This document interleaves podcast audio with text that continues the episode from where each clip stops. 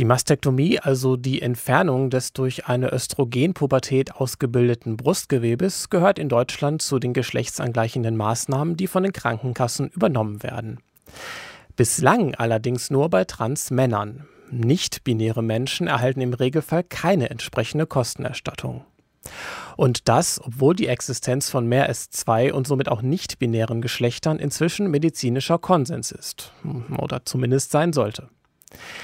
Und auch das deutsche Personenstandsrecht ermöglicht seit inzwischen einigen Jahren neben männlich und weiblich auch einen diversen oder eben gar keinen Personenstand, also einen leeren Gendermarker.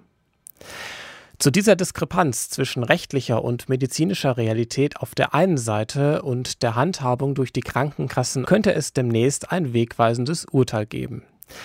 Dazu berichtet das Portal queer.de.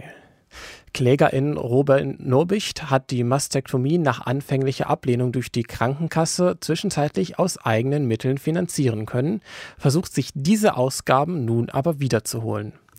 Zum Stand des Verfahrens berichtet Nobicht. Das Sozialgericht Mannheim hat meiner Klage in erster Instanz Recht gegeben und bestätigt, dass ein Ausschluss von nichtbinären Personen bei der Kostenübernahme von geschlechtsangleichenden Maßnahmen eine Diskriminierung darstellt.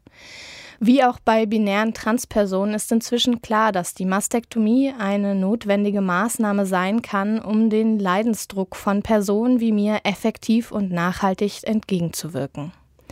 Das Sozialgericht Mannheim hat somit entschieden, dass die Krankenkasse meinen Antrag auf Kostenübernahme zu Unrecht abgelehnt hat und mir dementsprechend die Kosten für die inzwischen stattgefundene OP zurückerstatten müsse. Leider hat die Krankenkasse gegen dieses Urteil Berufung eingelegt und das Landessozialgericht Stuttgart in zweiter Instanz dann zugunsten der Krankenkasse entschieden. Die Entscheidung erfolgte basierend auf der Tatsache, dass es bei nichtbinären Personen kein Erscheinungsbild eines phänotypisch angestrebten Geschlechts gebe. Das Argument, es gäbe im Fall von nicht-binärer Geschlechtsidentität kein phänotypisch angestrebtes Äußeres, fällt hier nicht zum ersten Mal. Es zeigt klar das festgefahrene Rollendenken der entscheidenden RichterInnen. Gibt es doch selbst bei binären Männern und Frauen, ganz gleich ob cis oder trans, nicht das eine angestrebte Äußere. Menschliche Vielfalt und Individualität werden an dieser Stelle also generell völlig verkannt. Auch Robin Nobicht hat den Eindruck, dass bei den RichterInnen kein Verständnis für nicht-binäre Lebensrealität herrscht. Sie nicht einmal Nichtbinarität und Intergeschlechtlichkeit klar auseinanderhalten können.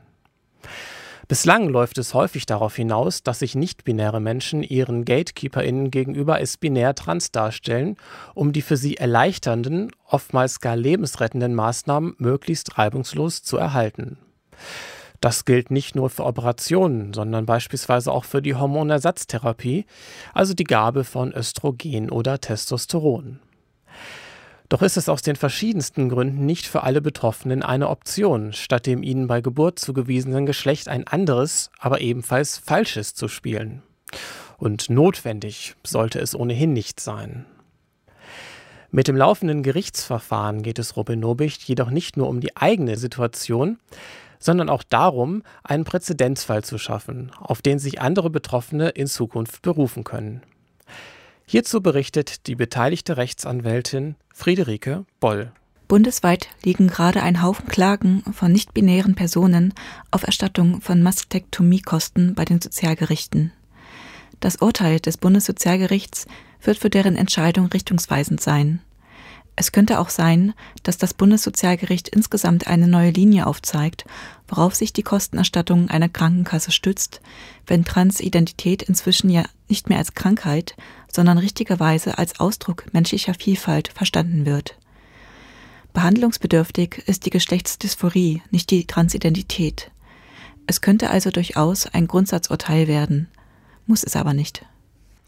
Dieses also möglicherweise beziehungsweise hoffentlich richtungsweisende Urteil wird vom den 19. Oktober um 14.30 Uhr erwartet. Hierzu soll es ab 13.30 Uhr vor dem Bundessozialgericht in Kassel eine Unterstützungskundgebung geben. Das Bundessozialgericht ist etwa 10 Minuten zu Fuß vom Bahnhof Kassel-Wilhelmshöhe entfernt. Aktuelle Infos zur Prozessbegleitung gibt es unter der Mailadresse nb-mastec-bsg at chaos-cloud.de. Ich wiederhole das nochmal. nb-mastec-bsg at chaos-cloud.de. Am Tag der Urteilsverkündung soll es außerdem einen Telegram-Ticker geben. Und falls ihr euch jetzt überlegt, Kassel, das ist gar nicht so weit von Halle. Da möchte ich vielleicht hinfahren und die Leute vor Ort da supporten. Das könnt ihr zum Beispiel tun, wenn ihr ein Deutschlandticket habt, wenn ihr euch äh, gegen kurz vor 10 am Bahnhof einfindet, 9.58 Uhr, den RE8 nach Leinefelde nimmt und ab Leinefelde um 11.53 Uhr dann den RE2 nach Kassel-Wilhelmshöhe. Damit seid ihr dann um 12.54 Uhr vor Ort, könnt also ganz gemütlich rübergehen zur Kundgebung, die dann ab 13.30 Uhr vor dem Bundessozialgericht in Kassel beginnt.